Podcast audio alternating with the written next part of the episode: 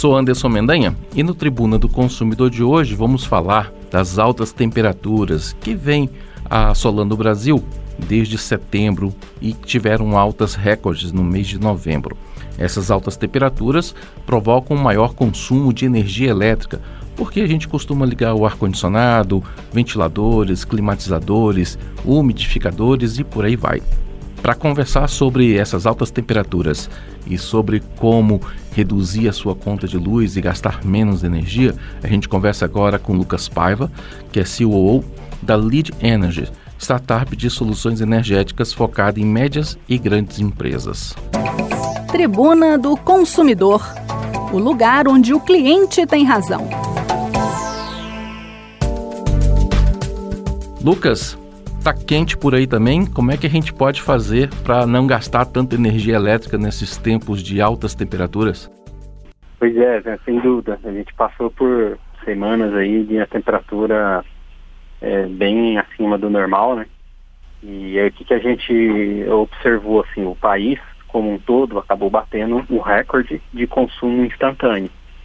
E, e é o que esse consumo instantâneo ali que eles chamam da, da carga do país, né? É a soma da potência de todos os equipamentos elétricos que estão ligados no país ao mesmo tempo. E aí, para equivaler a, essa, esse consumo instantâneo, a gente precisa ligar mais usinas para poder ter uma geração proporcional a esse consumo. Então a gente ultrapassou a marca de 100 gigawatts de energia, né? um número considerável aí. E a gente tem tanta produção de energia assim suficiente para não sobrecarregar o sistema? A gente tem, ainda bem que a gente passou por os últimos praticamente um ano e meio um regime de chuvas adequado. Então as hidrelétricas, principalmente da região é, sudeste, sul do país e até as do nordeste estão com bom nível de água no reservatório. A gente tem muita renovável e, e nessa época do ano elas produzem bem, né, as eólicas e a, as usinas solares. É, então a gente tem bastante usina, mas isso não evitou que a gente tivesse que acionar as termoelétricas nas horas de pico do dia, que foi ali pelas 14 horas da tarde, que é a hora que os equipamentos de ar-condicionado estão na potência máxima, assim, estão trabalhando com intensidade total para poder refrigerar os ambientes. E o impacto disso na conta de luz? Bom, e aí o que que, o que, que acontece? Até vou comentar um, uma questão de por que, que o consumo aumenta muito com esse calor. A gente não, às vezes até nem percebe, mas boa parte do consumo do país é para uma carga térmica, sabe? São geladeiras, que é uma máquina que está tirando temperatura do compartimento interno e jogando no compartimento uhum. externo, é ar-condicionado, enfim. Então, naturalmente, o consumo nosso é térmico. E quando a temperatura ambiente está mais alta, por mais que a gente não faça nada com essas máquinas, a gente deixa a geladeira lá no, no mesmo nível de temperatura, no, me, no mesmo número, ela gasta mais em dia quente do que num dia frio. Porque ela tem que fazer mais força para gelar o alimento do que num dia que já está frio.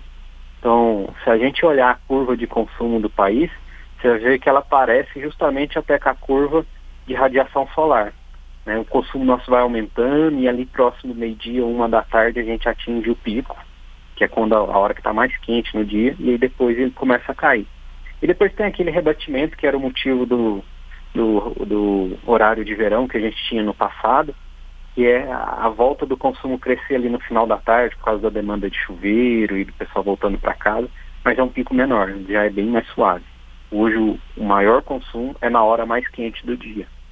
Apesar que com esses calores o chuveiro elétrico está ficando ali meio de lado, né? Não dá para tomar banho muito quente não. Lucas, como Exato. é que Lucas, como é que a gente pode fazer para economizar energia dentro de casa?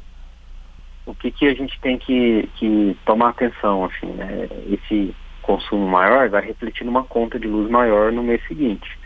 Então, é, evitar de né, abrir a geladeira sem necessidade, de colocar o ar-condicionado em um número muito baixo, que ele já vai estar trabalhando numa intensidade maior. Se você coloca uma temperatura menor, aumenta ainda a demanda de energia.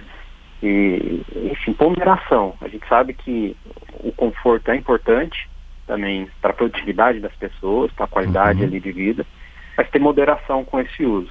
E claro, quando possível, se você não consegue economizar energia, tem alternativas de você tentar é, ter uma conta mais barata, comprando uma energia mais barata para quem pode, para empresas maiores que podem comprar no Mercado Livre, ou consumidores menores que podem adquirir energia de geração distribuída. Né? Isso ajuda a economizar bastante.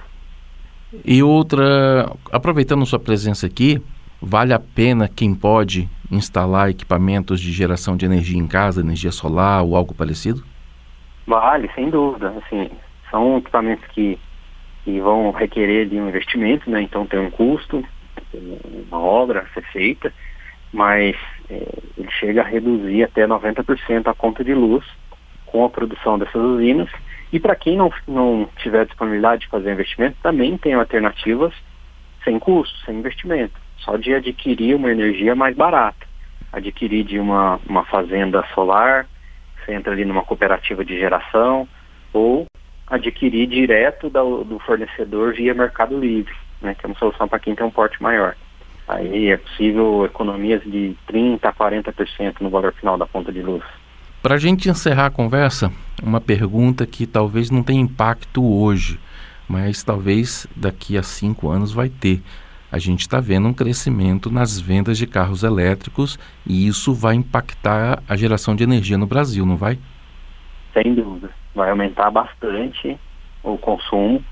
É, se a gente for, for pensar assim em média, um tanque cheio de um carro elétrico é mais ou menos metade do consumo da sua casa em um mês. Né? Então, assumindo que você consuma dois tanques de carro elétrico, assim, você recarregue completamente a bateria duas vezes por mês, quer dizer que além da sua conta de luz na sua casa, você vai ter mais uma segunda, mais ou menos do mesmo tamanho, que é de combustível que você pôs naquele carro, de eletricidade.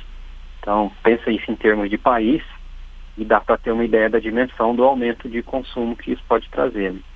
Tá certo, então, Lucas Paiva, obrigado por essa conversa, obrigado pelas dicas que você passou para gente e a gente fica aqui à disposição para novas conversas aqui no Tribuna do Consumidor. Imagina, eu que agradeço. Esse foi Lucas Paiva, CEO da Lead Energy, startup de soluções energéticas focada em médias e grandes empresas. Eu, Anderson Mendanha e o Tribuna do Consumidor vamos ficando por aqui. A gente volta semana que vem. Até lá, um grande abraço. Tribuna do Consumidor o lugar onde o cliente tem razão.